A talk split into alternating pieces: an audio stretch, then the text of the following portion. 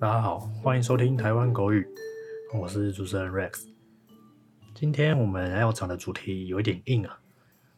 但我觉得还是蛮重要的，所以我觉得还是要来说一下，就是对台湾目前现在其实是一个蛮重要的一个政策，也就是今天七月一号，台湾在房地产的政策实施两个新制。第一个是实价登录二点零，另外一个就是房地合一二点零的政策在今天实施。相信有在关注房地产的朋友们应该都知道，这个这两个政策其实已经炒了有一阵子。那在今年第一季的时候，行政院提出这两项政策，那在立法院就很火速，大概不到一个月的时间就通过三读。那就拟定今天七月一号时候实施。那第一个大家可能比较关注的应该是实价登录二点零这部分。实价登录二点零，今天实价登录二点零的新制有五个大改变。第一个是包括实价登录的地号跟门牌完整交易揭露。第二个是预售屋销售前必须备查，以及预售屋将在成交的三十天内必须完成申报。第三个就是加重主管机关的查核权，加重财法红单交易纳管。最后一个就是预售屋的买卖契约纳管。那为什么呢？可以说这个是变动蛮重要，对台湾目前房地市场其实蛮重要的。第一个就是实价登录，以旧制来看，实价登录的系统，内政部的实价登录系统，它其实并不是逐一揭露。它是按照区段门牌去做揭露，也就是每三十个门牌做一个区段去揭露当这个区段里面的房价的价格，这个就会有一个问题，大家会不知道说他的房子是属于这个区段的哪一个位置，比如说一到三十号里面出现六笔交易，但是你没办法知确切知道哪一笔交易是你自己的交易，或是哪一户是隔壁的交易。那这个对买方来说，其实就是一个不利的方面，因为他没有办法用这个地，他没有办法用实价登录上面旧制的资料去跟卖方去谈房价，因为他可以说，哎，这一栋其实是隔壁栋，或者是他可以用模糊打模糊账的方式去跟你做议价方式，你也没有办法去反驳他的立场。那这一次他是针对每一户都有揭露，而且他还追溯到以前历史交易的记录，也就是说七月一号以前的交易的区段的交易，他现在都会每户都会做揭露，所以你可以完整看到目前你所住在的社区或是你的呃住宅大楼的楼上楼下或是隔壁的。邻居到底买了多少钱？对买方来说是一个利多了，因为买方他可以，也就是你在买卖房屋的时候，你在跟中介或是跟代销在谈案子的时候，你可以用这样的不动产交易的资讯去跟卖方去做议价，那对买方也比较有利，可以谈到自己所认为的合理的价格，或是合理可以负担的房价，这个是相当重要的。所以这个其实对目前房地产的市场其实一大利多。那另外一个更重要的就是将预售屋也纳入实价登录的行列。其实，在旧制的时候就已经有纳入实价登录的行列，但是预售屋它是它不是成屋，预售屋是你在买房子之后，它会在销售期结束，建商会。去申请建造，建造再去盖完这个案子，这个案子完工之后可能是两三年之后，两三年之后，他根据旧制的规定，他必须在完工之后再去做统一的申报。那这有就有一个问题，就是你的社区的价格其实不是完工之后的价格，而是完工之前两三年前的价格，成交的价格。那这个。对买方来说，其实他没有办法确切知道这个房屋的价格到底是多少，以及买方当时在跟代销购物的时候，他也只能任凭代销宰割。他也就是说，代销他怎么样开价，或是他怎么样去谈说隔壁户或是隔壁栋的成交价格，都是随他讲，因为他没有任何，你也没有任何的依凭或是依据去可以去反驳他的论点。那这一次新的实价登录二点零，将预售屋，只要是你预售屋有卖一户，他就必须签约完成后三十天内向主管机关做申报，去登录在实价登录的网站上。那这样子对买方来说，他就可以去从实价登录上的网站去查找到现在他想要看的这一个案子的房价是多少。那就可以用这样的房价去跟代销或是奸商去做议价，对买方其实是一一大利多。那对卖方来说，他就必须更审慎的思考说他的卖房的策略，因为现在目前很多建案他们会采用就是说一开案就玩笑，一开案就是倒数，以这样的话术去以物有稀有贵的方式去吸引买方去。购买他们的房子，那到底这个建安是销售几成、销售多少，都是由卖方去做决定的。所以在这一次新法实施之前，都是卖方市场，但自今天开始，就不再是卖方市场，而是买方市场，买家说了算。所以这个地方其实对现在目前现行的预售市场。买方将会是主导未来的市场的主导权。那另外就是增加违规加重加重财罚，因为之前呃实价登录上面的价格不太正确，或是有误，那主管居然去被裁以后，他也只能罚个三万到一万五到五万之间。那目前有将目前有将财罚的。价格加重到三十万到一百万，最高可以罚到一百万。那另外一个很蛮重要的就是红单交易。红单交易就是在你购买预售屋的时候会签订一个书面的契约，那那个就有点像是优先承买权等于价金的方式。那现在其实之前就不能以红单的方式做预售，但是因为政府机关这边没有做很确地确切的实实时查核。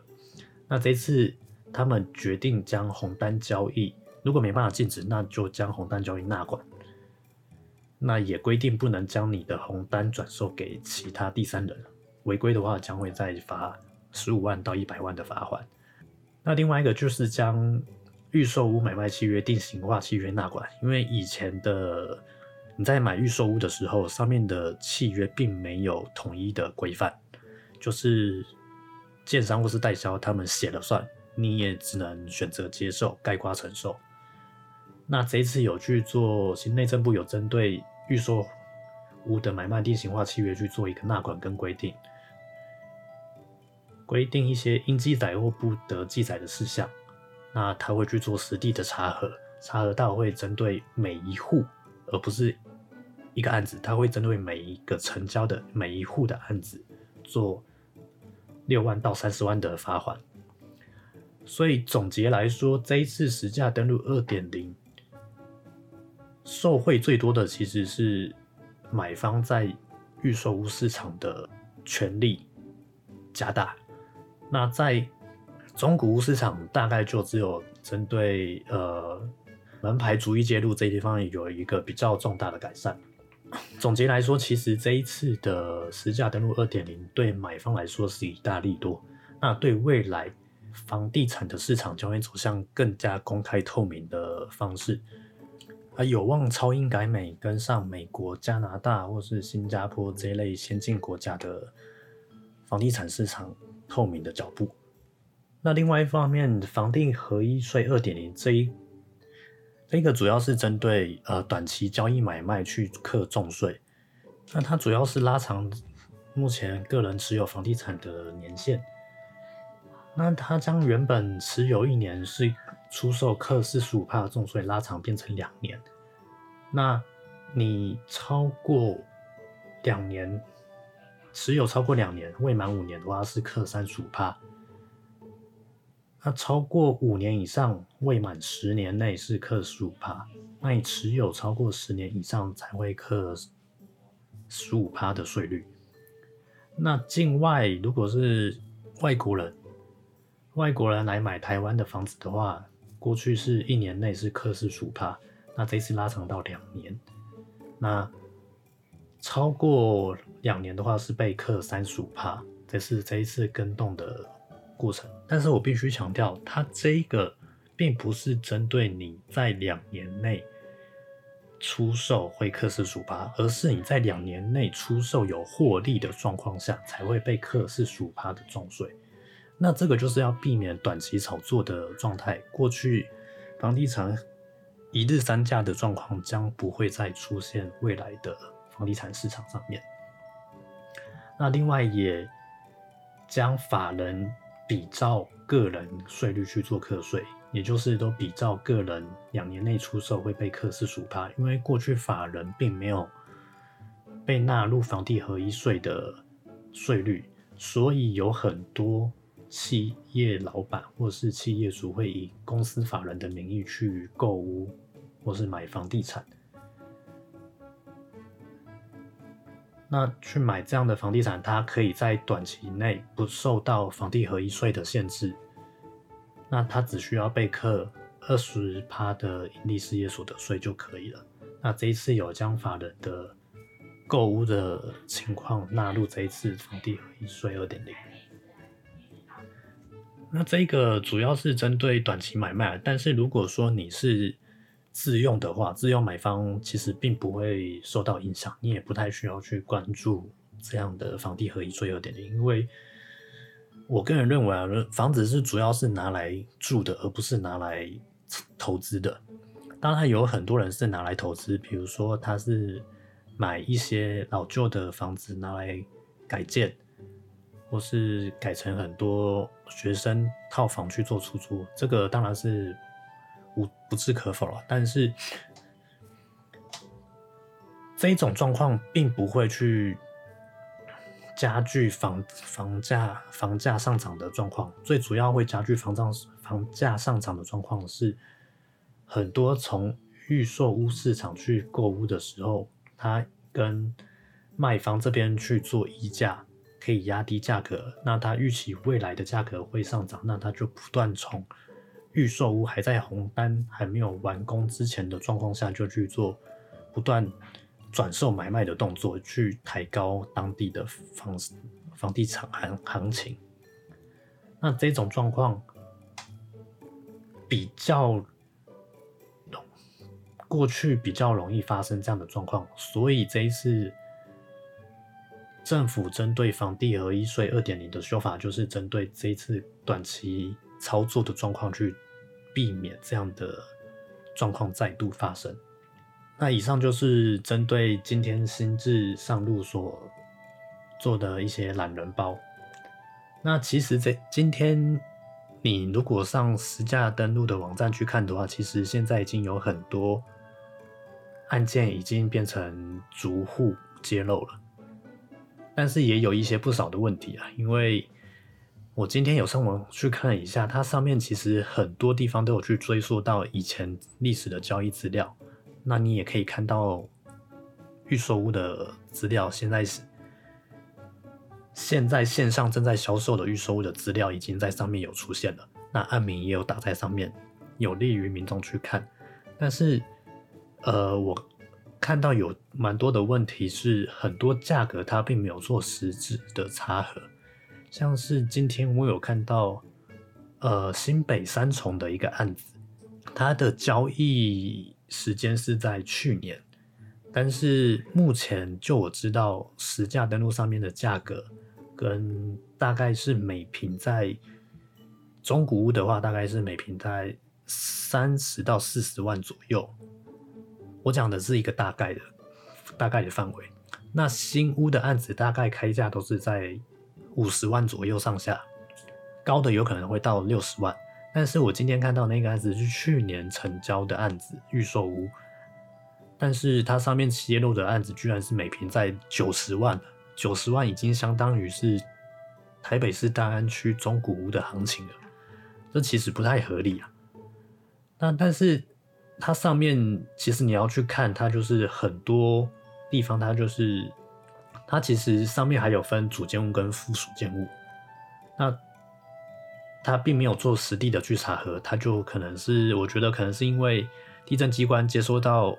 建商这边提供的建案资料、成交的资料，他就也没有时间去做查核，那赶着去上线，所以有资料他就直接提上去，所以会出现这样很离谱的价格出现在私家登录的网站上面，所以这个也其实也是很多人的担忧，认为说上面的价格并没有办法。有确切的数字，比较正确的数字，会有这样更这样很离谱的价格发生在十家登录网站上面，所以这一次才呼吁说，虽然这一次的十价二登录二点零对房地产是一件好事，但是政府机关也必须要落实他们实时查核的职权，才能让。目前的房地产市场走向更加公开透明的方式，更加透明的更加透明化，让房地产走向健全的发展。那今天我要讨论的都到这边，如果大家有什么问题，欢迎到我们的粉丝团或是 IG 留言，告诉我你的想法跟你的看法。谢谢你的收看，我们下周见，拜拜。